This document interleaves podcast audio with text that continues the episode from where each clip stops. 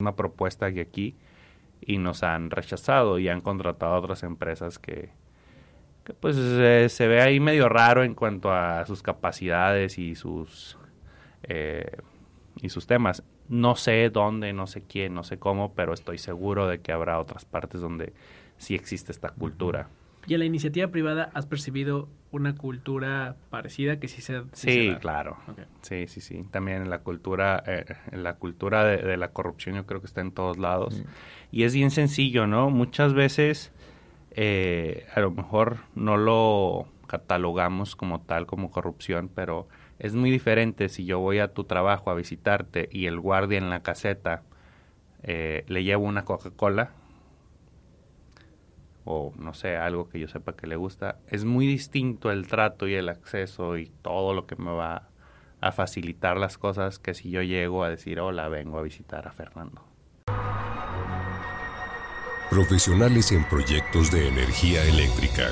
Nesco es una empresa familiar con más de 30 años de experiencia en el ramo eléctrico, con la misión de ser más que proveedores, los aliados de nuestros clientes para el desarrollo de sus proyectos mediante servicios de la más alta calidad que les permitan cumplir sus objetivos de manera eficiente y segura fomentando el cuidado de nuestro planeta y fortaleciendo la relación con nuestros colaboradores. Contamos con un gran equipo de trabajo, profesional, especializado y certificado. Nuestros servicios. Proyectos de construcción eléctrica para naves industriales y mantenimiento de equipos. Realizamos estudios y proyectos a nivel eléctrico industrial. Gestión de trámites ante CFE. Ejecución de obra eléctrica y obra civil. Mantenimiento a subestaciones líneas de distribución aérea y subterránea, entre otros. También estamos capacitados para la realización de estudios de calidad de energía y código de red, así como análisis termográfico. Comprometidos en desarrollar soluciones innovadoras para cada sector de la región y a nivel nacional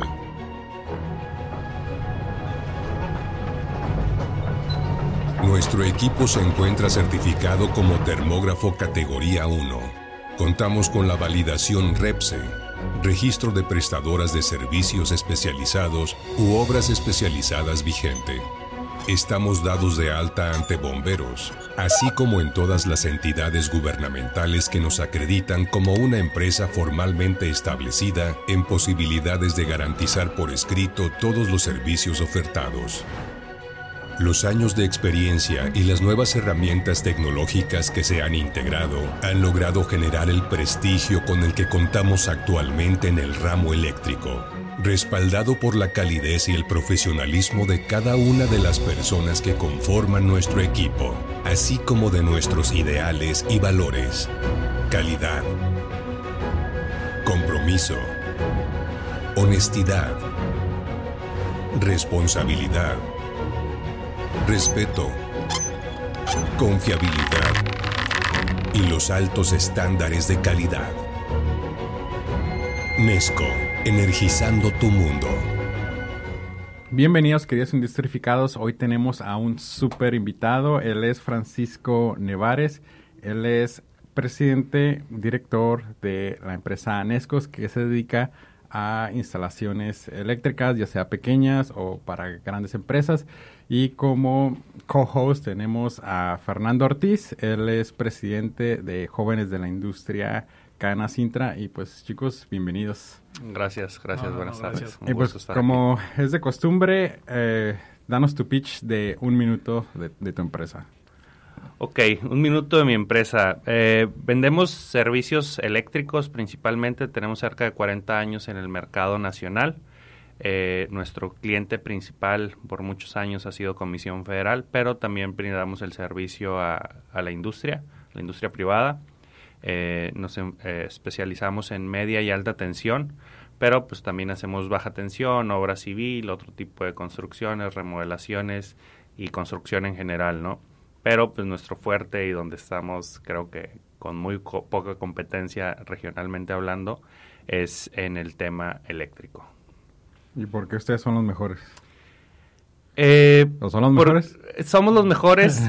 Eh, estamos ah, eh, intentando hacer eh, que la gente, se, los clientes se den cuenta que somos su mejor opción. ¿Por qué? Porque con nosotros no hay a ver si se puede, a ver si queda. O sea, con nosotros, cuando nosotros entramos a hacer un proyecto es queda porque queda a la primera y, co- y al precio que dijimos, ¿no? No hay con que, oh, fíjate que te sonreí, son cinco pesos más.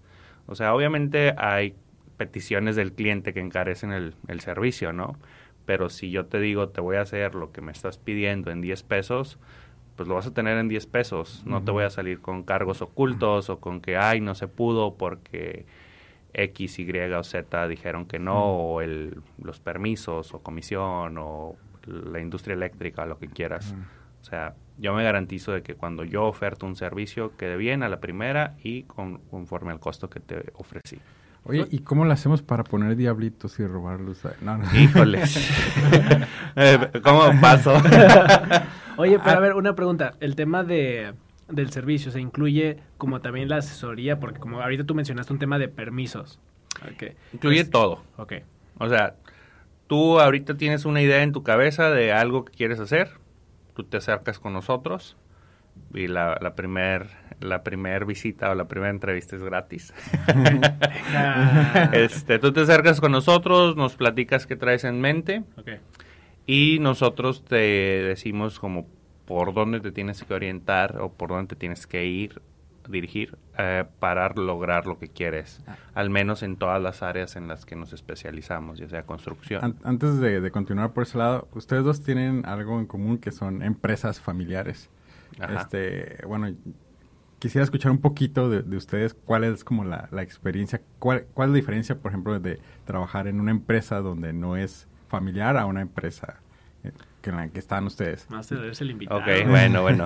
Fíjate, eh, yo tengo cumplo 33 años en, en unos días y ¿O estás más joven que yo? sí, la verdad es que así, así ¿Cuántos acaban cumples? ¿Cuántos cumples? 33 y se acaban Como las empresas Jesucristo, familiares, ¿no? ¿eh?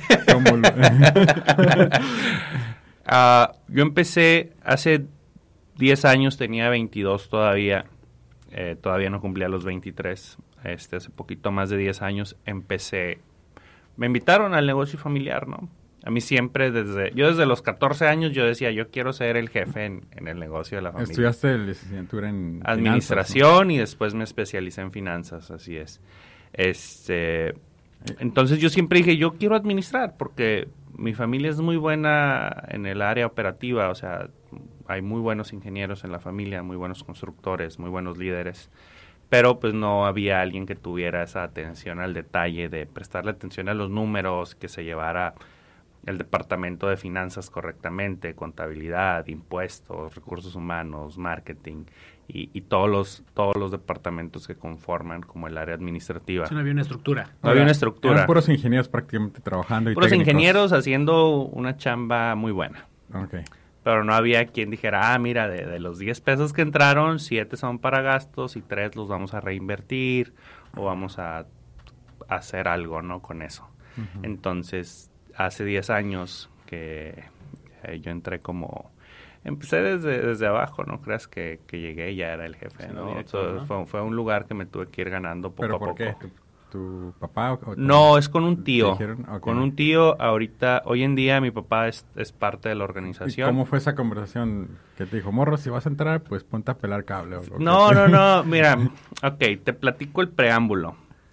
Eh, yo estudié en Ciudad Juárez, Chihuahua, eh, de 2008 a 2012. eh, Hasta la- Chihuahua, dice, ¿no? a Chihuahua. Eh, de 2008 a 2012 estudié la licenciatura en Administración de Empresas en Ciudad Juárez, Chihuahua, en la Autónoma de Ciudad Juárez. Estuve allá y un día, por azares del destino, por ahí cerca, por Agua Prieta, Cananea, estaba mi tío, hoy en día mi socio. Siempre ha habido muy buena relación con todos mis tíos de ambas familias. Entonces me dice, oye, ¿podrás traerme unas cosas de Juárez? Porque le iba a hacer unos trabajos en una mina. Y ya, ah, sí, claro. Me acerco de Juárez a, Cananea, creo que era en la mina. Me acerco y ya llego con él. Ah, aquí está lo que me pidió. Ah, muy bien. Entonces me dice, oye, ¿qué onda? ¿Cuándo terminas la escuela? yo, ah, pues ya en, mayo de, de 2012 yo terminaba la escuela. Y me dice, ¿qué vas a hacer? Yo estaba trabajando en aquel entonces en una constructora. Estaba ahí como asistente de dirección.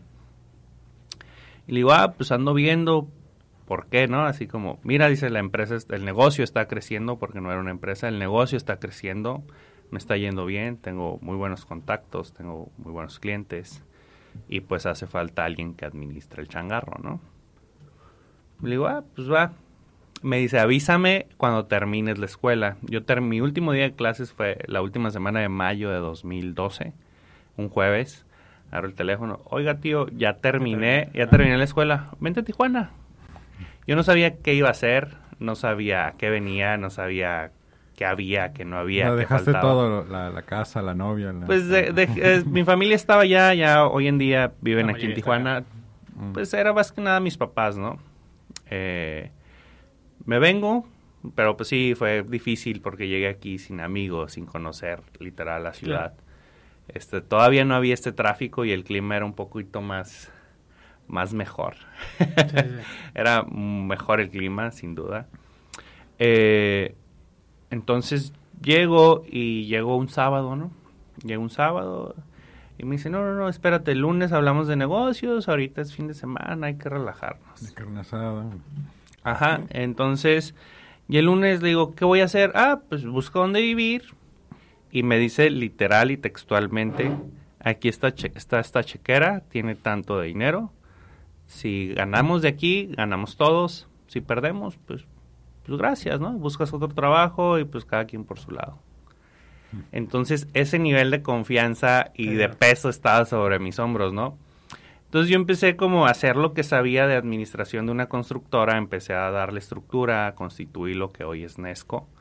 Este, la Ahí tenías 22 años. 22 años. ¿Pero de dónde sacaste esa experiencia?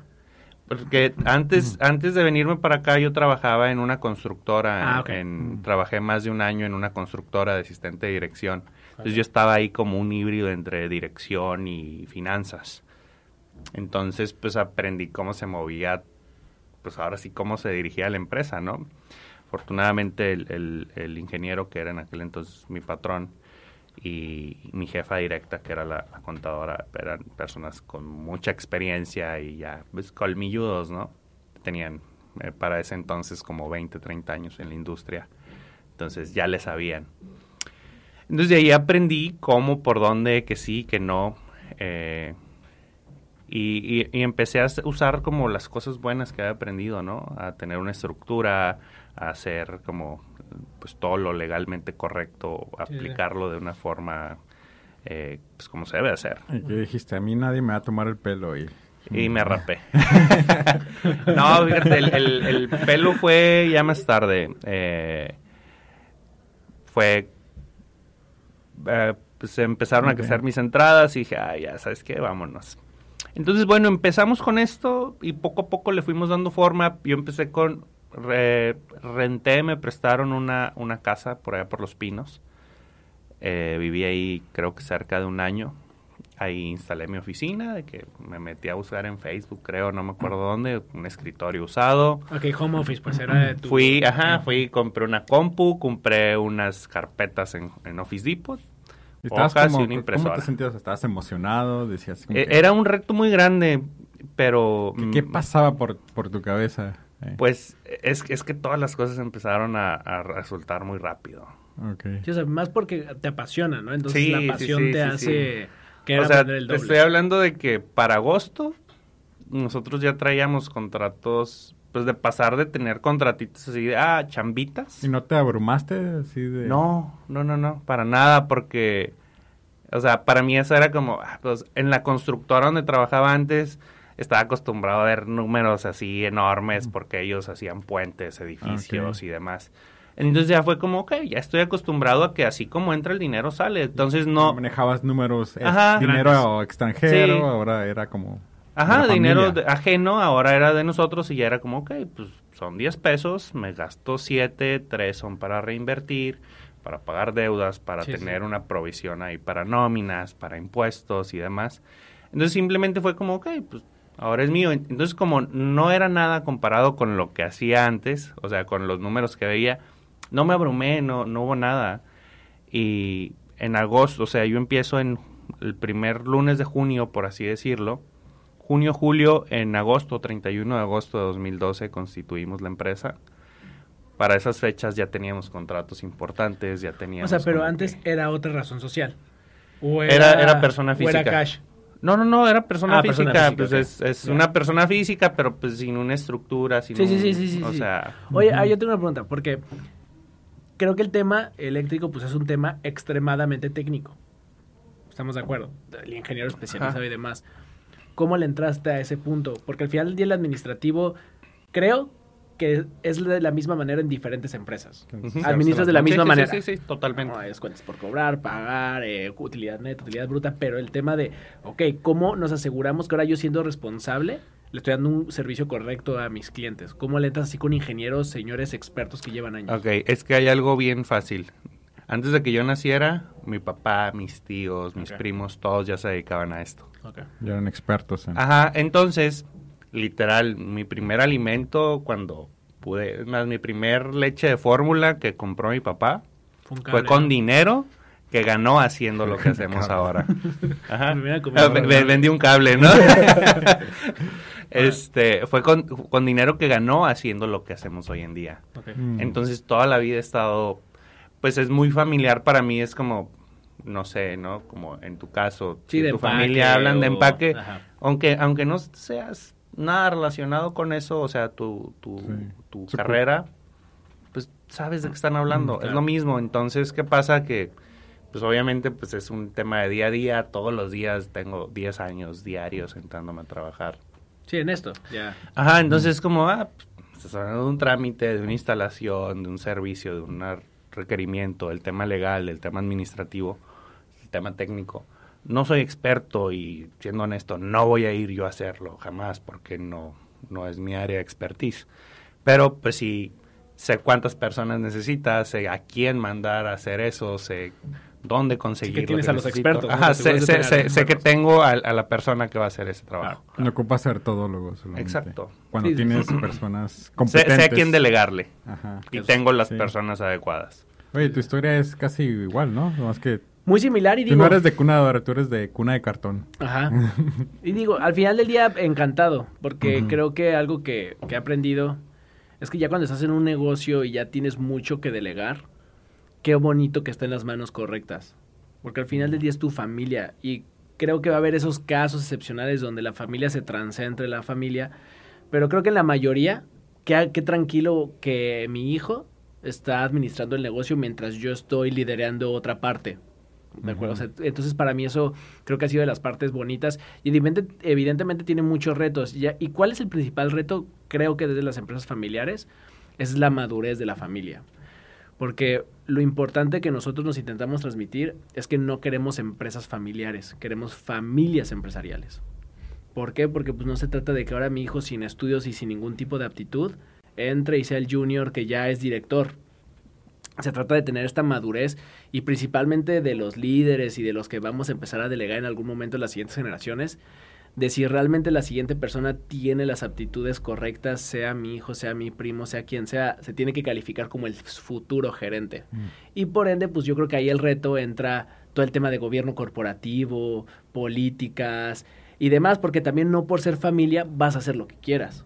Y creo que es el reto entre un negocio y entre un changarro y, Y una, una empresa. Una empresa, Es cómo le haces para que la empresa, el día de hoy, si vendió X cantidad de lana, el siguiente año crezca un 25% y hay un plan estratégico. Entonces, creo que esa es la parte más retadora. Y evidentemente, pues desligar lo personal con, lo- con la empresa. Claro. Porque en una de esas, pues te toca la regañiza como, como, como director y como gerente cuando vas y presentas resultados a los socios y no te están regañando como hijo. No. Te están regañando como, como director. Y bueno, más allá de regaño, te llama la atención de pon atención. Entonces es nada más deslindar de, "Y, mi papá me, me está regañando, Ajá. trae algo contra mí. Yo creo que también es mucho tema Pero de sí te madurez. pueden dar cuello, ¿no? Claro, claro. o sea, y- aunque sea de, de la familia, porque un-. No, es que totalmente, y de eso se trata. De uno que- como, como empleado dice, no, pues es hijo del dueño, o sea, ¿cuándo lo van a quitar de, de ahí? Claro. Bueno, es más difícil, eh, vamos Es a ser honestos, ¿no? Es, Es más más- difícil, pero no es imposible.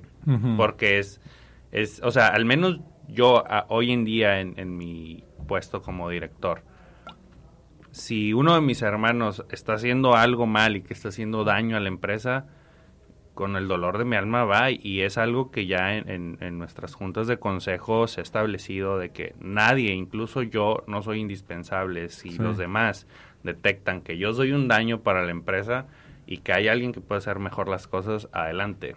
Digo, ojalá llegue en un momento donde yo ya no quiera trabajar, ¿verdad? Claro, claro, De momento traigo mucha energía, muchas ganas de seguir haciendo cosas me imagino las, cenas familiares cómo se van a poner. No, y, que eso es lo sano. Realmente eso es lo sano. Cuando tú sabes que tu puesto es evaluable, le echas el doble de ganas. Porque imagínate si tu puesto fuera infinito y tú supieras que nunca te van a mover, pues te sientas en una en una hamaca y dejas que opere, ¿no? Entonces se va se va se va mejorando. Entonces tú estabas en ahora sí que estaba pues muy básica eh, el negocio Tú entraste y supongo que hiciste cambios en, la empresa. ¿Hubo resistencia? muchísima, muchísima eh, de la gente, de los empleados, porque para esto hay empleados que actualmente tienen desde el día uno que se abrió la empresa, pero antes de eso ya eran empleados de 10 años de mi tío. Mm. Entonces él los tenía muy chiqueados. Entonces, eh, o sea, cosas tan, tan sencillas, ¿no? Por ejemplo, yo todos los días a las 7 de la mañana los veía en X gasolinera para cargar gasolina a los carros, camiones y demás, para que cada quien se fuera a hacer sus labores. O sea, esas fueron de, mis primeras semanas en la empresa, bueno, en el negocio, como fue lo primero que empecé haciendo, ¿no? Entonces ya después empecé, ok, vamos a darle estructura, abrimos la empresa entonces ya fue como, ok, vamos a, darles tarjetas para que ya no se les pague en efectivo, porque pues obviamente la necesidad de empleados fue creciendo. Entonces no es lo mismo tener tres empleados que les pagas en efectivo a tener 20, ¿no? Claro. Entonces ya era como un riesgo ir al banco cada fin de semana y sacar dinero para pagarle cada uno en efectivo. Entonces la gente, no, ¿cómo? O sea, me vas a ir al cajero después de que trabajo un montón. Y, o sea, pues sí, ve al cajero y donde quiera aceptan tarjeta, que muchos todavía tienen la costumbre y no los juzgo cada quien, pero llega el sábado, se les deposita su dinero, van al cajero, lo retiran todo y traen el, el, cash, en la bolsa. no, no, fue una lucha constante y yo no quiero y voy a renunciar, pues renuncia. Y ya después ahí era, era una lucha de poder, si quieres verlo así, porque eh, mi tío pues, en aquel entonces tenía más poder, todavía lo mm, tiene, pero más poder como directo sobre las personas, más influencia. Era el, líder, ¿no? Sí, claro, ajá, era el líder, yo todavía no era el líder, yo era como su, su segundo, ¿no? Su mano, derecha. ándale. No, y hasta a veces te ven como el impostor. Ajá, exacto. Entonces, ajá, entonces hubo comentarios como... No, no, no, definitivamente no, porque te le apasiona. Ajá. sí, sí, sí. No, contra esa cultura, porque es un tema de cultura no, es totalmente. Entonces fue de que, o sea, comentarios porque yo empecé a darle orden incluso a él. A ver, yo le dije a, a, mi tío, a mi socio, a ver, ¿cuánto quiere ganar? Lo que usted diga está bien. ¿Cuánto quiere ganar a la semana? Y usted va a tener ese dinero cada semana en su tarjeta. Y si quiere más, está bien. Vamos a ver si, si, hay, si hay posibilidad de que tenga más dinero. Pero Usted póngale un número a sus gastos semanales, o sea, desde esas cosas tan pequeñas. Entonces, claro que fue un conflicto con los empleados más que nada porque él está llegaba a la obra, tráiganse cocas, carne asada, pollos y lo que ah, sea para sí, ajá, Coca-Colas. Porque no toma. Mm. No, eh, yo soy el que toma en la familia por todos. No, no te, no te creo. este, entonces llegaba y sacaba 500 o 1000 pesos o lo que fuera. Y era, ok, pues estoy invirtiendo en la satisfacción de mis empleados, ¿no? Pero, pues no lo hacía de la forma correcta, ¿no? Claro, o sea, porque cuando ya va creciendo una empresa, ese cash de, ah, sí, hiciste un buen trabajo. ¿Cómo lo compruebas? o sea, ¿Cómo lo pones en Ya se vuelve más difícil de operar, exactamente. Ya se vuelve mucho más difícil de operar. Entonces ya mejor. Hoy en día prefiero que tengan bonos de lo que quieras, un vale de despensa, una prestación, no sé, algo, ¿no? Algo que sea pues win-win, ¿no? Si quieres verlo así, la empresa puede deducirlo y el empleado tiene la... Ya lo sacas, no sé, Ajá. como quizás como eh, cheque de caja chica, Ándale. sacas el efectivo y sacas la factura del pollero, bueno, pues ya la metiste, ¿no? Exacto. Ya entran otros mecanismos que como va Sí. creciendo la empresa, pues ya no es así de fácil, de aquí traigo Sí, 10 ándale, mil pesos. ándale, ándale, y pues, no así era antes, era como, ah, pues aquí traigo 10 mil pesos para lo que se ofrezca. Entonces, todo eso, entonces ya fue como, uy, no, pues Francisco está, ya eh, el patrón ya está, está cambiando mucho, ya no es del que era No antes. es la misma empresa. eh, Ajá, pero pues muy era- sangrón. éramos los mismos solamente encauzando, encauzando todo eso hacia un fin común. ¿no? Poniéndolos en cada uno en la estructura Entonces, donde debe ir. en ¿no? algún momento, hace no mucho, durante la época de COVID, les digo, a ver, tenemos en aquel entonces nueve años, tenemos nueve años, cada semana no ha habido una semana que no reciban su nómina, no ha habido un diciembre que no les llegue su aguinaldo, no ha habido un mayo que no les llegue utilidades. ¿Cuál es la queja? Cada año se sube, se ajusta su sueldo. ¿Cuál es la queja? Es que antes, sí, pero antes no tenían todo esto de más que les estoy diciendo. Pónganlo en la balanza. Entonces, en, en ese tiempo, eh, supongo que estaba toda esta resistencia, eh, rodaron cabezas, supongo. Fíjate que no. ¿Ni Eran, eran, eran como, como. ¿Cómo es el dicho? Ah, como mucho bla, bla, bla y hasta ahí. O sea, pues me voy. obviamente hubo personas que con el tiempo fue como, ah, pues ya, ya este trabajo quiero algo más tranquilo, quiero algo diferente.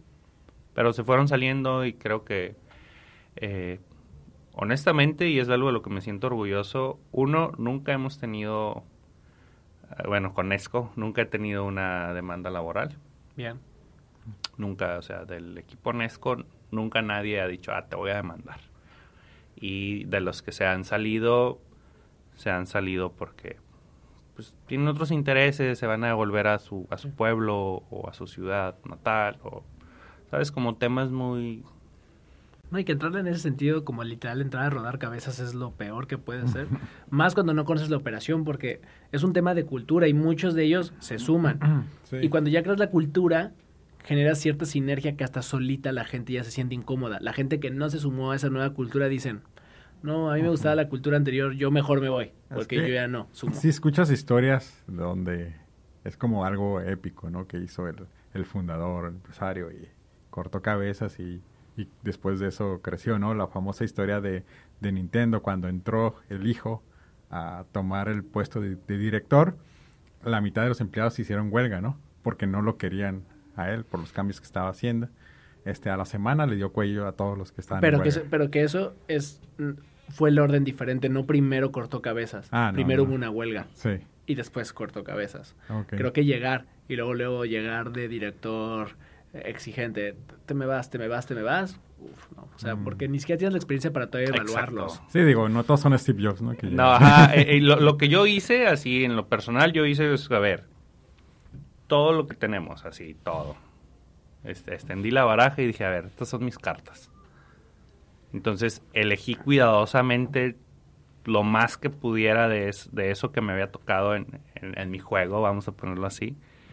Elegí lo mejor que pude y poco a poco fui descartando cosas, pero al referirme a cosas, ah, ah, fueron más que nada ah, costumbres o como Claro. acciones, ¿no? Más allá de, de capital humano o de otro tipo de, de cosas, ¿no? Eh, me fui deshaciendo de cosas que no sumaban, pues nada, nada a la organización. Pero, digo, sí has llegado a despedir personas. Tú Sí, personalmente. no en ESCO. Ah, ok. En ESCO, es que, es que en ESCO es pura felicidad, amor y familia. Me voy a trabajar. Te lo juro, eh, digo, y, y es algo que, que me enorgullece y así me Entonces, llena. digo, las personas que se van de ahí es porque encontraron tal vez otra oportunidad. No, o- no necesariamente es, generalmente te puedo decir así a lo largo de, de, de los años, es una es la más común es me voy a, a mi pueblo, ¿no? Me, me Ah. regreso a mi a- ciudad, A otro estado. a otro estado. Ah, ¿sabes qué? Yo soy de Jalisco, ya me voy porque pues allá tengo a mi mamá, y está grande, voy a cuidarla o voy a o voy a poner un ranchito, o voy a poner algo, o sea, me voy porque pues ya, ya mi tiempo aquí como, pues ya, Ya, pasó, ya ¿no? Ajá. Sí, si quieres pasa el Mm. café para Gracias. Es Lo- producción. lo que sea rico. Eh, ¿Quién dónde? Eh, entonces, ese ha sido el punto y creo que obviamente nos falta muchísimo para, o sea, hacia dónde crecer y a todo lo que Mucho queremos crecer. lograr Claro. y mucho y creo que conforme vamos avanzando más nos va faltando, ¿no? Es como el tema, ay, no me acuerdo quién lo decía, pero era el tema como, si eres ignorante, vives feliz, porque entre más sabes te das cuenta de que menos sabes. hacer. Ajá, ajá. Es como un tema complejo. Entonces, eh, en ESCO, así, nunca jamás hemos despedido a nadie. Ok, pues va a ser tu, tu primer día que vas a despedir aquí. a- He, despedido en otros negocios que de, de parte del grupo. Ok. Eh, entonces, A ver, pues te va a tocar despedirnos a, a Fernando y a mí porque hicimos un trabajo de la fregada. mira, yo creo que, ahí es, eh, digo, es una, ver qué hicieron y es, no es como llegar y, ah, bye. Obviamente hay cosas que, que no se perdonan, ¿no? Que es la, el robar, eh, la deslealtad o la deshon- deshonestidad, el mentir. Creo que eso es algo que a, a mí me gusta dirigirme con, Con verdad. Con la verdad, sí, honestamente. Y, y a veces, pues no sé si se Mm. puede decir en este podcast, pero a veces me dicen, ay, qué mamón, qué sangrón, ¿no? Este, me dicen, ay, qué sangrón. ¿Por qué? Porque, oye, es que no puedes hacer esto, esto y esto, porque, y, y hay un porqué, no es porque a mí se me antojó, ¿no? Sí, sí, hay una explicación coherente de por qué. Entonces, si ya de plano, si te digo, oye, no puedes seguir cobrándole a los subcontratistas una mochada para ti. Bueno, para empezar, eso está... Sí, pues, o sea, no se puede, ¿no? O sea, no, no, no, no permitimos y no consentimos actos de corrupción porque es una cultura que está muy arraigada en la construcción. O sea, eso está prohibido. Ok. Entonces, pero si yo llegara a darme cuenta que alguien le está ofreciendo dinero a uno de mis ingenieros, es, oye, no puedes hacerlo porque A por ver, lo que tú entonces, quieras. Fernando y yo aceptamos sobornos. Aceptaron sobornos. Nos cachaste. Es, o sea, ahí me gusta siempre como que las personas se vayan con, con una buena... O sea, que, se- que sepan que eran valorados. O sea, la, la- la regaron, los caché. Y es como, ok, para eso no hay espacio. Es, ¿sabes qué? Eh, son muy buenos en lo que sean buenos. Trato de resaltar sus cualidades y, hacerles saber por qué estaban dentro de la empresa. Y eh, en base a esto, eran muy buenos en A, B, C y D, pero yo no permito esto como Francisco, como políticas, como director, como empresa, como organización. Entonces, por esta razón, lo siento, bye. Entonces, obviamente es ya, para esto es como, obviamente tienen que tener un conocimiento previo, es como cuando entran es, no se acepta eso, ¿no? Ya No está todo por escrito. Y Sí, todo. ya hay un reglamento, hay un, hay un entendido de que hay ciertas conductas que no se toleran. Y en teoría también eso pues lo dicta mucho desde los valores. En teoría creo que es una de las cosas de que conozcas los valores Sí, de tu empresa. Creo que cuando contratas a alguien, o sea, si no trae como esta parte ética o moral, simplemente pues no la va a aprender en la empresa, ¿no? Y fíjate, hay, hay, hay un tema ahí de que eh, tenemos mucha gente joven. Y creo que en general, por esencia, la gran parte de la humanidad eh, somos buenos, ¿no? Sí. Digo, el, el director es joven, ¿no? Así que, Ajá, sí, sí, sí. Entonces, mis hermanos, que, o sea, y es otro punto, por ¿Qué ejemplo. tiene Ángel? Ángel tiene 30 años. 30 años. Ahí está más joven todavía. Ajá, entonces, pero es otro punto. Por ejemplo, él igual. De hecho, como un semestre antes de, de terminar su carrera, empezó a trabajar en la empresa. Ok. Entonces también tenía como 22, 23 años. O sea, se llevan bien poco ustedes, entonces un añito. Tres años tres años. cada, cada uno. Ah, Somos ok, tres, tres tre- años tienes cada quien. 33. Ok. 33, Ajá. 30 y el más pequeño cumple en enero 27. Órale, ok. Ok. Me Entonces- alegra que no nos hayas despido, de hecho. Entonces, este, desde todos empezamos muy jóvenes, pero todos ya teníamos el, el, el conocimiento de no sé, transmitido de alguna manera por osmosis, ¿no? Oye, y ahorita digo, pues, me pareció algo interesante que decías de, de que de repente diferentes giros o diferentes industrias tienen ciertas formas de trabajar inadecuadas. Y ahorita comentabas que el sector de la construcción se presta mucho de repente a la mochada.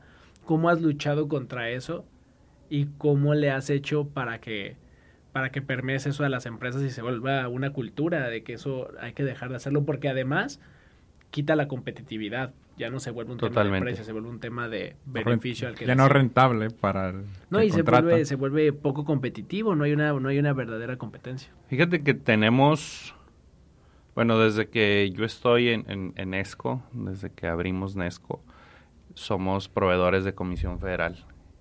Y, y es raro porque todo el mundo dice, ay, seguro estás bien arreglado y das unas mochadotas.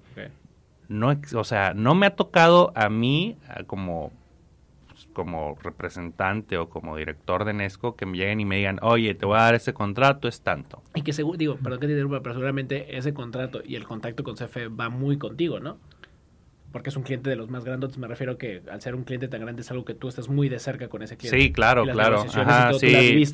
Pero es que no hay una negociación como tal, ese es el punto. O sea, son licitaciones públicas que, o sea, ustedes se pueden meter ahorita a una página de Comisión Federal y ver qué me contrataron, de cuánto fue, cuánto duró. Entonces, y muchas veces, eh, yo no, por ejemplo, yo no le trabajo a gobierno municipal y gobierno estatal ¿Por qué? Porque no... Tienen valores diferentes. No, no, no, no he encontrado la manera de hacer lo que hago de la manera en que lo estoy haciendo por otras partes, ¿no? O sea, como de yo hacer lo mío sin tanta burocracia. Burocracia, burocracia ajá, creo que... tardado todo los procesos, Es, es muy distinto porque, pues, al ser Comisión Federal, ser un ente eh, federal como tal, pues tiene otras, otros lineamientos. Y ya estatal, municipal, eh, en la constructora donde, trabaja, donde trabajé antes de ser, parte de Nesco, eh, había demandas millonarias contra gobiernos estatales y municipales. Entonces uno de los consejos que me dio siempre el director de aquella empresa es nunca te metas con estado y municipio. Federal lo que quieras, porque se maneja diferente. Entonces, Digo, igual supongo que habrá ciertas zonas, ciertas partes, ciertas divisiones, porque hemos intentado también entrar en, en otras zonas donde no ha habido posibilidad o hemos entrado como con, con, las misma, con la misma propuesta que aquí y nos han rechazado y han contratado a otras empresas que, pues se ve ahí medio raro en cuanto a sus capacidades y sus eh, y sus temas. No sé dónde, no sé quién, no sé cómo, pero estoy seguro de que habrá otras partes donde sí existe esta cultura. ¿Y en la iniciativa privada has percibido una cultura parecida que sí se Sí, claro. Sí, sí, sí. También en la cultura, eh, en la cultura de, la corrupción yo creo que está en todos lados. Y es bien sencillo, ¿no? Muchas veces eh, a lo mejor no lo catalogamos como tal, como corrupción, pero es muy diferente si yo voy a tu trabajo a visitarte y el guardia en la caseta eh, le llevo una Coca-Cola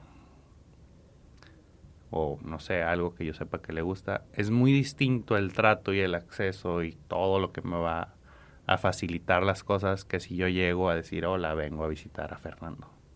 Entonces, es como... Ah, pero te fuiste recio con la coca, Master. La coca, no es corrupción. No, no, no. un sándwich. Entonces, pero, pero lo que voy es de que es, esto existe, ¿no? Y a lo mejor la, es, un ejemplo, es una micro... Sí, sí, sí, sí, sí, pero al final del día es como un pequeño incentivo, ¿no? Exacto, sí, pero pues una coca, una moto, un carro, este... Exacto. Chiquito, un viaje. Pero entonces velo, velo escalando. escalando y llega el punto de que el de compras te dice, ah, pues no te voy a sacar la orden de compra a menos de que me regales un reloj. Para ah. que incentives eso. Y pues ya quiere un Rolex de no sé cuántos miles de dólares. Ah. Y es lo mismo que la coca, ¿no?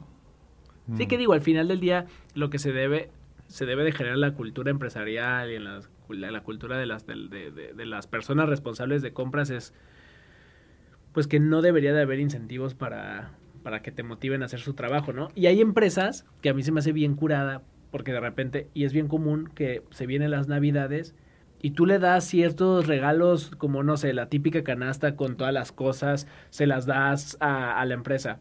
Hay muchas empresas que esas, el comprador, muchas gracias, esta se deja acá y le vamos a rifar con todo el personal. ¿Por qué? Porque yo no quiero que se malentienda que me estás trayendo a mí esto, entonces todo esto lo vamos a rifar en nuestra rifa anual de posadas, se lo vamos a dar. Son buenas prácticas. Sí, totalmente. O de que también, es, también he escuchado empresas de que ir a comiditas con un proveedor no están permitidas. Y hay otras donde es parte de, ¿por qué? Porque si yo me voy a comer contigo, porque vamos a ver a lo mejor el, el tema que traes ahí eléctrico en tu negocio, es, ah, sabes que, o sea, al menos yo sé que yo no te voy a ofrecer nada ni tú me vas a ofrecer nada que no sea, ah, necesito esto, ¿no? ¿Por qué? Porque son intereses directos. Yo no me voy a robar solo y tú tampoco te vas a robar solo. Me queda claro. Yo estuve en un diplomado de compras y negociación y pues todos mis compañeros eran compradores de aquí de, de, de la industria. Y había unos chicos de, de Turbotech que yo les pregunté, oye, ¿y en serio así como que no aceptan nada? Y dicen, no. O sea, no podemos, ni un lápiz podemos aceptar. O sea, nada, nada promocional de, de, las personas. ¿Y cómo le hacen? No dice, pues cada rato nos lo están recordando. Dice, pues entre cursos de capacitación, entre incentivos que nos da nuestra propia empresa hacia nosotros. Por respetar esa este, cultura, ¿no? Por respetar, por respetar esa cultura y cada rato lo están capacitando, no solamente en la parte de disciplina, también en, en el área técnica, ¿no? Pero al comprador sí lo tenían como muy, muy bien pagado y bien entrenado y bien incentivado para que no hiciera ese tipo de ese tipo de, cosas. Ajá. Y, y eso me recuerda a, pues ustedes estuvieron en el evento del encuentro industrial, ¿no? Sí. ¿Y, qué tal les Fíjate, cambiando un poquito de... Eh, digo, ah, estuve y no estuve, ¿no? Fui nada más al evento de, de inauguración. Ahí tuvimos el honor de que nos entregara un premio Canacintra.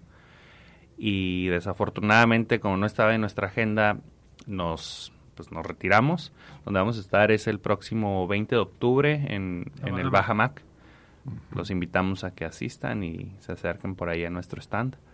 Vamos a tener algunos premios, rifas, regalos. ¿Y cómo percibiste ese acercamiento de, de, de, la pasada de la pasada expo? ¿Percibiste mucho acercamiento por parte de la industria? ¿Tú cómo sentiste esa, esa, esa expo? Eh, estuve muy poco, la verdad. ¿Y tu equipo qué te retroalimentó? Es que no tuvimos presencia como tal. Fui yo ah, personalmente a recibir un premio, ah, estuve en la inauguración. No, tuve ah, stand. Llegamos, llegamos y a las nueve, a las nueve empezó el evento, yo nueve quince ya iba de salida. Pero digo, ¿es, ¿es importante para ustedes el, tener un stand en...?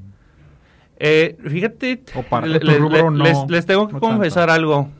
Eh, va a ser el primer stand que tengamos el 20 de octubre en alguna expo industrial de cualquier índole. Anteriormente, como nos regíamos, era licitaciones, mil licitaciones en, en toda la región y honestamente nos sobraba trabajo. Y también va a ser el mío el primer stand. Ajá, y, y, no, y, no, y no había la necesidad de acercarnos a otros clientes, digamos, y tengo que confesarlo, estábamos en una zona de confort, Puf, a gusto ¿Por qué? Porque hay contratos, hay abundancia, si quieres verlo así, de trabajo. Entonces había mucho trabajo, este, entonces las cosas empezaron a cambiar un poco, empezó a entrar más competencia, empezó a, creo que hicieron más fácil y es algo que hay que reconocerle a, en este caso a la comisión, hizo más fácil sus procesos de licitación. Entonces yo creo que esto abrió las puertas a nuevos contratistas y pues hay nuevos, o sea, hay nuevos contratistas que son más baratos. Esa es la verdad, son más baratos. La calidad de su trabajo, bueno, no puedo hablar. No puedo hablar de eso. No, no, no es la misma que la de nosotros, es lo único que puedo decir. Y, pero pues para comisión no es importante. Entonces, eh, pues empecé a buscar nuevos clientes. En esa búsqueda de nuevos clientes, pues ya dijimos, ok, ¿cuál es la estrategia, no? ¿Cómo vamos a hacer que los clientes nos conozcan? Entonces, por eso ahorita que me preguntaba si éramos los mejores, bueno, estamos en la tarea de que la gente sepa que somos los mejores. Y que realmente yo lo que veo con ustedes, Ana Karen, trabajazo que ha hecho, porque los veo muy presentes en su imagen. Cada vez abro el LinkedIn, está Nesco, luego, me sale algo, después el curso en Canacinta, que es el siguiente, ¿qué? El 11 de Ah, 11, octubre, 11 de curso en octubre. Ganacintra de código de red. ¿Qué es Eh, eso? El código de red es una... Ah, me agarraste ahí en curva. es, es- es un curso, es un curso, es un curso muy técnico. Es ah, acerca de las regulaciones que tienes que cumplir como usuario de. Ah, es administrativo. el No, no, no. Es técnico. Técnico. Ajá, vamos a decir, Fernando tiene. cumplir certificaciones de... No. Déjalo hablar. Fernando más. tiene, Es- no. tiene un servicio en media tensión en su negocio. Entonces, él tiene que cumplir con una serie de parámetros dentro de su consumo. Es como un carro. Ah. O sea, no puede consumir gasolina a lo loco porque pues, va a tirar humo, o va, va a dañar, va a contaminar, va, a s- va a generar ciertas cosas. O sea, en el caso de código de red es que cumpla cierta normatividad y es, es esto, código de red. No te podría decir a ciencia cierta qué especificaciones deben de cumplir porque no soy experto. En el yo, tema. yo, Francisco, no soy experto en, el tema. Mis ingenieros, cualquiera de ellos es como el pan de cada día, te lo podría explicar con los ojos cerrados. Yo no. Sí, sí, sí, y que es lo que decía. Cada vez yo los veo de que tuvieron sus 10 años igual ahí en Canacintra. Y creo que también en nuestra empresa es algo que también estamos viviendo y que queremos ya apostarle. Porque pasó muy similar, mi modelo de negocio es muy distribuidor. Normalmente el distribuidor y su es el que se encarga de la chamba de venta, de generar la logística. Y digamos que nosotros igual le apostamos mucho a eso. Entonces, dar a conocer un poco más la marca, pues le da presencia en expos, en las redes sociales. Y la verdad me ha llamado mucho la atención y digo, felicitarlos. De que hace Gracias, 10 gracias. años no veías esto en las empresas. no tenían su departamento de marketing, o sea, Claro. el mismo ingeniero era el que salía a Ajá, vender. ahí te va, o sea, nosotros empezamos a desarrollar el departamento, de, el departamento de marketing en marzo de 2021, o sea, hace año y medio. Ana Karen tiene un año dentro de la empresa y espero que aguante un rato más. Para toda la vida. O sea, unos toda la 15, vida. 20 años más y ya si quiere jubilarse adelante. a lo mejor le damos chance. lo vamos a evaluar. no, la verdad es, estamos contentos por ahí. Este, traemos muchos proyectos, proyectos de crecimiento. El equipo, no sé, en, en este año se ha duplicado el equipo de trabajo. La necesidad por oficinas más grandes ha crecido. Eh, en octubre terminamos la remodelación de nuestra oficina de proyectos. La ¿Qué fue primero? El, el- El huevo o la las- gallina. Ajá, o sea, ¿qué fue primero ahorita? ¿El crecimiento de la empresa o el departamento de, de marketing? O sea, Eh, no. eh, es la empresa, como te digo, cuando yo llegué y me dieron esa chiquera, eh, empezó a pum, pum, pum, escalón por escalón, pero era proyectos. Entonces llegó un punto donde pues hacíamos lo básico, es, ok, ¿qué es lo básico? Lo prioritario. Ajá. Lo primero. Contabilidad, pagar impuestos religiosamente, creo mucho en eso. Este, pagar nóminas religiosamente, soy fiel, eh, fiel siguiente. Eh, por- no puedes caerle mal a los empleados porque pues ellos tienen una necesidad, muchos de ellos viven al día y es algo que como director y tienes que estar consciente de eso, ¿no? De que no puedes decirle, ah, te pago el lunes porque Mm. no me pagó el cliente ayer. Claro, claro. Es- no, no, o sea, tú tienes que cumplir con tus obligaciones. Y si tu negocio no, o sea, una vez me dijeron, si tu negocio no da para pagar nóminas e impuestos, cámbiate de negocio, no es negocio. Entonces, como que se me quedó muy arraigado, ¿no? Eh, entonces empezamos a desarrollar el área de proyectos 100%. Entonces, ya que yo tengo una, un área de proyectos bien sólida, entonces ya ahorita es, como dicen, puedo tomar el toro por los cuernos, ¿no? O sea, no hay algo que me asuste, no hay un proyecto que me quede grande hasta el momento, no me han invitado a un proyecto que diga, ay, no, es que está muy grande.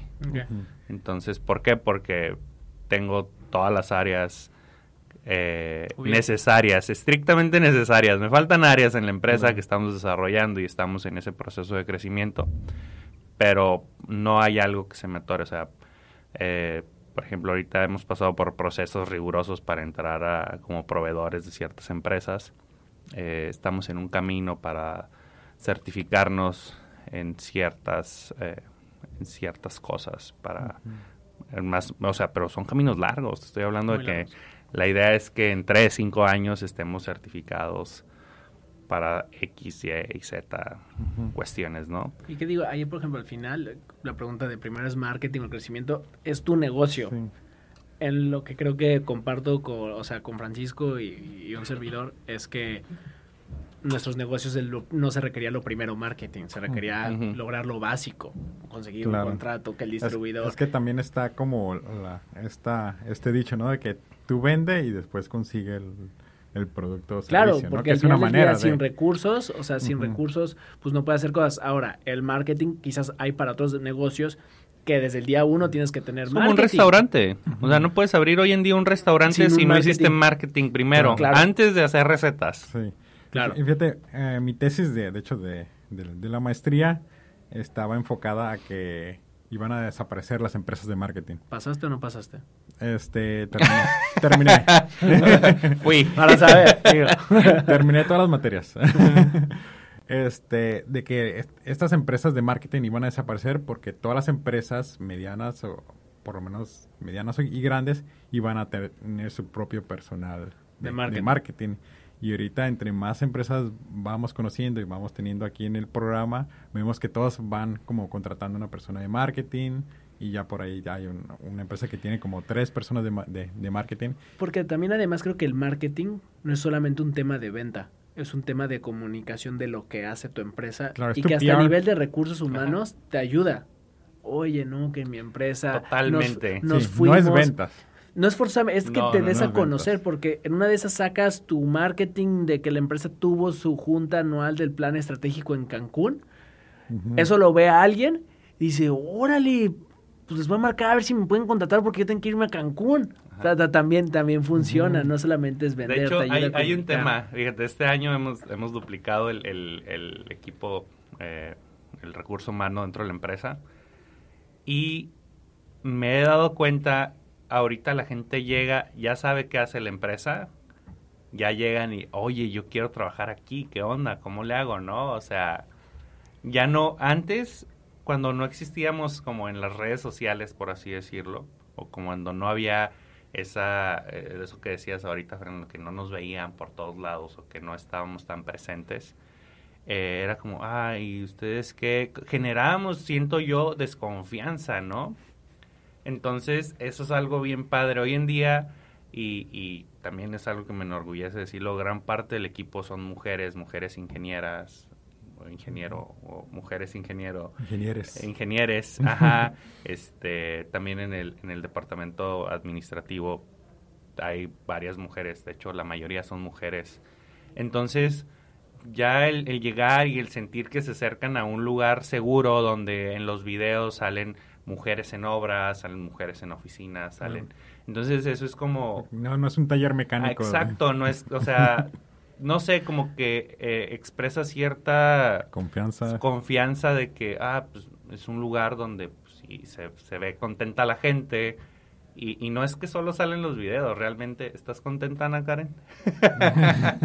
o sea, ven esa sonrisa, esa es patrocinada por Nesco. No, y que, y que mal, o sea, malamente y buenamente te da más confianza a alguien que es visible a alguien que no es visible. Y A eso ver, lo ves. eso. No, o sea, mi punto es si tú ves a una compañía de empaque que Ah, son con en- presencia en... Claro, o sea, que de en repente ves un camión, todo perfectamente rotulado, y de repente ves otro camión, y de repente ves un, un, no sé cómo se llaman, un anuncio que también está ese vato ahí. Y de repente abriste tu LinkedIn y una notificación, muy probablemente el comprador diga, pues estos cuates están en todas partes, pues a ver, los compra, que de repente llegue un, Sí. Una nueva corrugadora que no le metió, bueno, corrugadores con lo que se fabrican las cajas, Ajá. y no, y, y no tiene nada de marketing, no tiene presencia, uy, me voy, ¿a quién le haré caso primero? Pues le Claro. hago primero caso al que está visible y quizás si entrándole a los precios, pues bueno, ya me animé por el de acá. Es que no es una herramienta de ventas, es una herramienta de decisión. Y de posicionamiento que te Ajá, vean. o sea, Como convertirte en el conocido el- y el amigo. Y... Ah, Ándale, referente, ajá, en el el- referente. ajá, es como, ah, por ejemplo, nosotros a lo mejor si, si hablamos de una tasa de conversión de, ah, ¿cómo marketing me ha ayudado a cerrar ventas? Pues no. O sea, no hay una tasa real, ¿no? De decir, ah, de cada cinco Mm. personas que ven mis anuncios, tres me contratan. No existe. Oye, me decías que tenías un podcast, pero no era de... La no, empresa, ¿no? hace este. Era de sueños frustrados. de- Era, eh, literalmente era, era de como amor y otras tonterías. eh, La vida. ajá, la vida como historias chistosas o anécdotas chistosas. Eh, hace, eh, tengo la, la fortuna de tener una cabina de audio que no le damos todo el uso que deberíamos. Cuando gusten, ahí está disponible. Ah, gracias. Y me junté con, con unas amigas médicos. Entonces empezamos a hablar como de ah, cosas que han visto en los hospitales, trabajan en, en- en instituciones públicas. Como historias de terror o algo así. Pues historias... ah, no, no puedo decir graciosas porque muchos involucran salud, pero historias extrañas, vamos a, a Ah, llamarlo así. Historias extrañas ¿Y de si que dices, tenías público o...? El tema es de que nos quedamos, grabamos tres, cuatro episodios y nunca los subimos. Oh, Entonces empezamos a hacer como todo. Entonces, honestamente, la carga de trabajo de nosotros, de ellas, entonces era como, bueno, ¿y, ¿y quién hace esto? Ah, pues no, no. Y, y, y nadie, no quisimos, y malamente, ¿no? A lo mejor nos hubiera Sí. ido bien o a lo mejor siguiéramos en eso. Eh, llegó el punto donde dijimos, bueno, pues ya mejor ahí lo dejamos, ¿no? Y, y Sí. nos rendimos en el tema. O sea, no llegaron ni a No, publicación. no publicamos, de hecho por ahí los debo de tener guardados los archivos. Fíjate, los tres primeros eh, capítulos siempre son los más difíciles. Porque yo los, los primeros tres los guardé, así como por dos meses. ¿Ah, sí? Nomás lo estaba mirando, ¿no? Así como- Ah, pues ah, pasó lo mismo, pero esto No fueron sé, no cinco años ya, no sé, fue bastante. Sí, y de hecho hay muchas empresas ahorita que se están publicitando por medio de podcast. Las pequeñas usualmente lo dejan como en el cuarto o quinto podcast. Porque primero tus números empiezan así y después empiezan a bajar, a bajar y dicen, no, pues esto no, no, va, no va a funcionar. Pero algo que hemos aprendido aquí es que el crecimiento es lento. Tienes el primero el, el pico de que tus conocidos, amigos... este, Se metieron. se metieron por... Por compas. a- hasta por morbo, ¿no? A ver, ¿qué está haciendo este güey? Y después va bajando, la atención va bajando y, y una vez que vas atrapando a personas que realmente son tu público, va subiendo, subiendo poco a, poco, ¿no? Por ejemplo, nosotros tenemos este un constante alrededor de, de 500, ¿no? Pero sabemos que son personas que son relacionadas a la, A la industria. industria. Y así te puedes encontrar un montón de cementerio de podcasts ahí en Spotify. No, en y iTunes. ahorita también, o sea, el, el boom de los podcasts está bien cañón. Sí, de hecho yo, yo soy este, Y es, y es usuario, marketing, ¿no? Es, Ajá, de hecho, lo que estabas diciendo, o sea, es, es marketing, o sea, no estamos aquí para vender, estamos aquí nomás para, para contarte una historia, para que nos conozcas y para que lave los platos y estés escuchando. Sí, Ándale, sí. y eso es lo padre, o sea, y hoy en día que el tráfico está horrible, ah, pues, yo pongo un podcast y, entonces, no sé, es como, ay, este, ya voy a llegar a mi destino y me quedan cinco minutos, bueno, me... Va a parar poquito. Ajá, deja hago otra vuelta. ¿No te animarías a hacer un podcast como de, de Nesco o, o es algo que... Sí, digo, no, no lo tengo en mi previsión. Me gusta, sin duda alguna, me gusta tener estructurada. Por ejemplo, ahorita te puedo decir que este año ya lo tengo totalmente planeado. Me gusta tener estructurada al menos mi área profesional. Y, y en el área Personal, ¿no? personal, pues ahí tengo a alguien que me ayuda, que es mi señora esposa. Pero es, es, este, digamos que lo platicaba hace poco con unos amigos, es complejo ser adulto, o sea, estás lleno de compromisos entre trabajo, familia, Familia. amigos. Entonces, sí me gustaría hacerlo, no lo veo, no lo veo imposible ni lejano. Y a lo mejor ya en, en los próximos meses con que terminemos nuestra, la construcción de nuestras instalaciones puede Pues, ser muy Es factible. que- Y ahí, por ejemplo, perdón que te diga, pero ahora sí que comentabas de empresas familiares, también cuidado en que mezcles tus hobbies con tu empresa. Mm. Eso puede ser, oye, uh, me encantaría tener mi podcast, ¿y ¿sabes qué? Les voy a meter un podcast, les voy, voy a comprar, voy a meter gasto, porque Ajá. además, al, al final del día es ser estratégico Oye, y cómo y- puedes y sumar... ¿verdad? extra, un sueldo Sí. extra. Claro, oye, no, pues que soy el director del podcast. podcast, ¿no? O sea, al final del día tampoco puedes mezclar tus hobbies, es Claro. qué es lo correcto para tu estrategia de tu, de tu empresa. Y al final del día, sí tienes que monetizar tus, tus estrategias. Entonces, y creo que digo, yo creo que te invitaría a que te lleves de tarea A ver. a ver cómo hacerle para que monetices tu marketing. Sí, es que ¿Cómo, le hace, ¿Cómo hacerle? Y que digo, o sea, es un retote y ahorita yo no, yo no sabría responderte. Y creo que es una de las razones por las que yo no le meto al marketing porque si es una pregunta, ¿cómo le hago para hacerle de, oye, pues sí, hay que, hay que ponerle cuántos clics le dieron, hay que poner una meta de clics. Creo que puede ser un reto para que al final del día las cosas sí, moneticen. es que en el evento que ustedes tuvieron de aniversario, este, que ahí tuve la oportunidad de que me invitaran y, y estar y tomar un poco, este, las dinámicas que Un poco. manejaron un poquito más. Este, obviamente no conducí ebrio. es- no, no, malísimo. no, eso no se hace, no, niños. no, sí, hay Este, Uber, hay Uber Las y- dinámicas que sí. tuvieron est- estuvieron muy padres.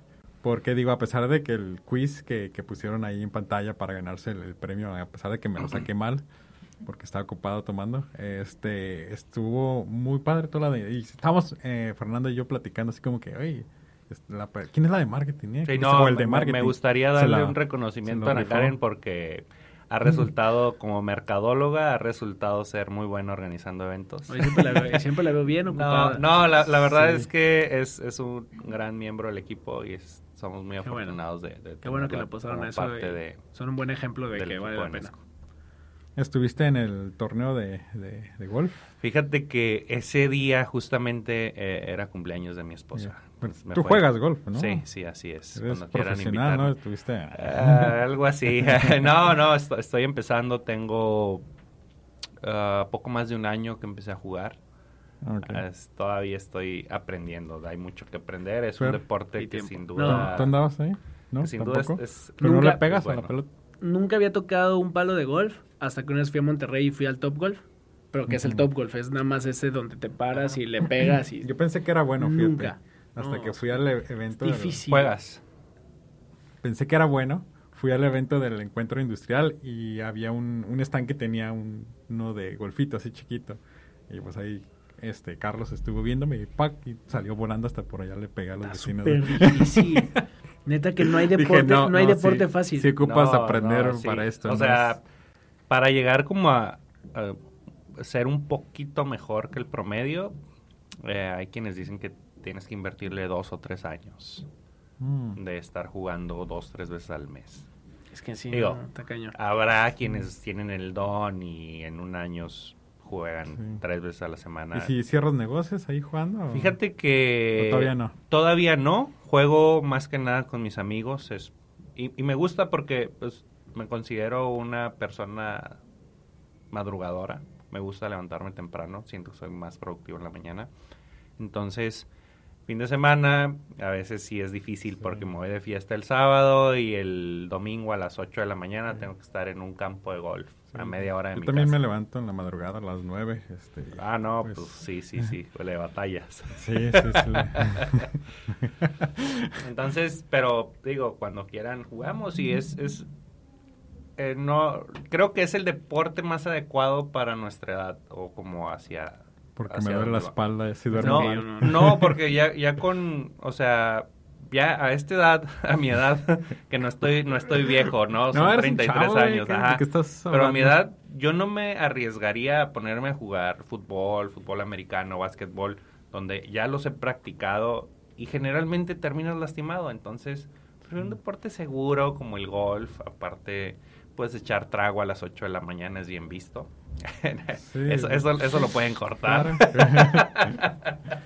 Pero Sí, pues es como, a- haz de cuenta que estás en el podcast. O sea, tomando temprano es lo mismo.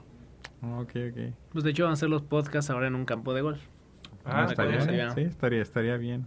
Digo, ya ahorita si, si duermo, si, si duermo, ahora sí que un poquito De chueco, lado. de- todo el día ando Es lo ahí que te digo. todo madreado. Entonces, es, es un deporte que la verdad se disfruta. Estás en contacto Ok. con la naturaleza.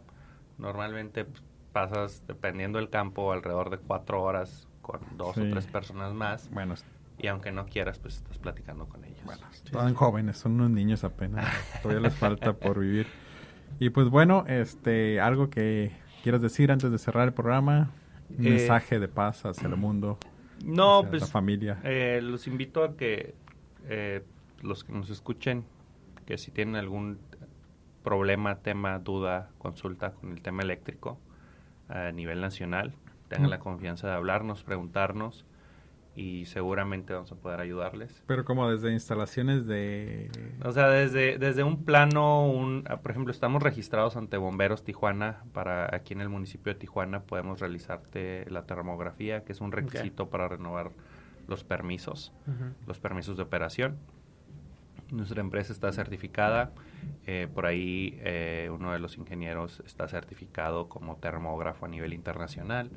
Entonces, eh, somos una buena opción. Sí, quizás mencionar lo que comentábamos antes del podcast, ¿no? Que no que no pensemos que Nesco es este Ah, funcionario enorme. sí, claro, Una pyme o sea, te puede contratar. O sea, es desde un No, o sea, tengo... ¿Una casa? Claro que sí, o sea, mm, a, Nesco, lo- a- los servicios de Nesco empiezan desde 999 pesos masiva. Ok, importante. Y de ahí para adelante, hasta el momento, no ha habido un proyecto que digamos, no le entramos porque está muy grande. Generalmente, digo, seguramente algún día llegue uno, tal vez, ojalá. ¿Nos ha esperemos. topado que no le entramos porque está muy chico?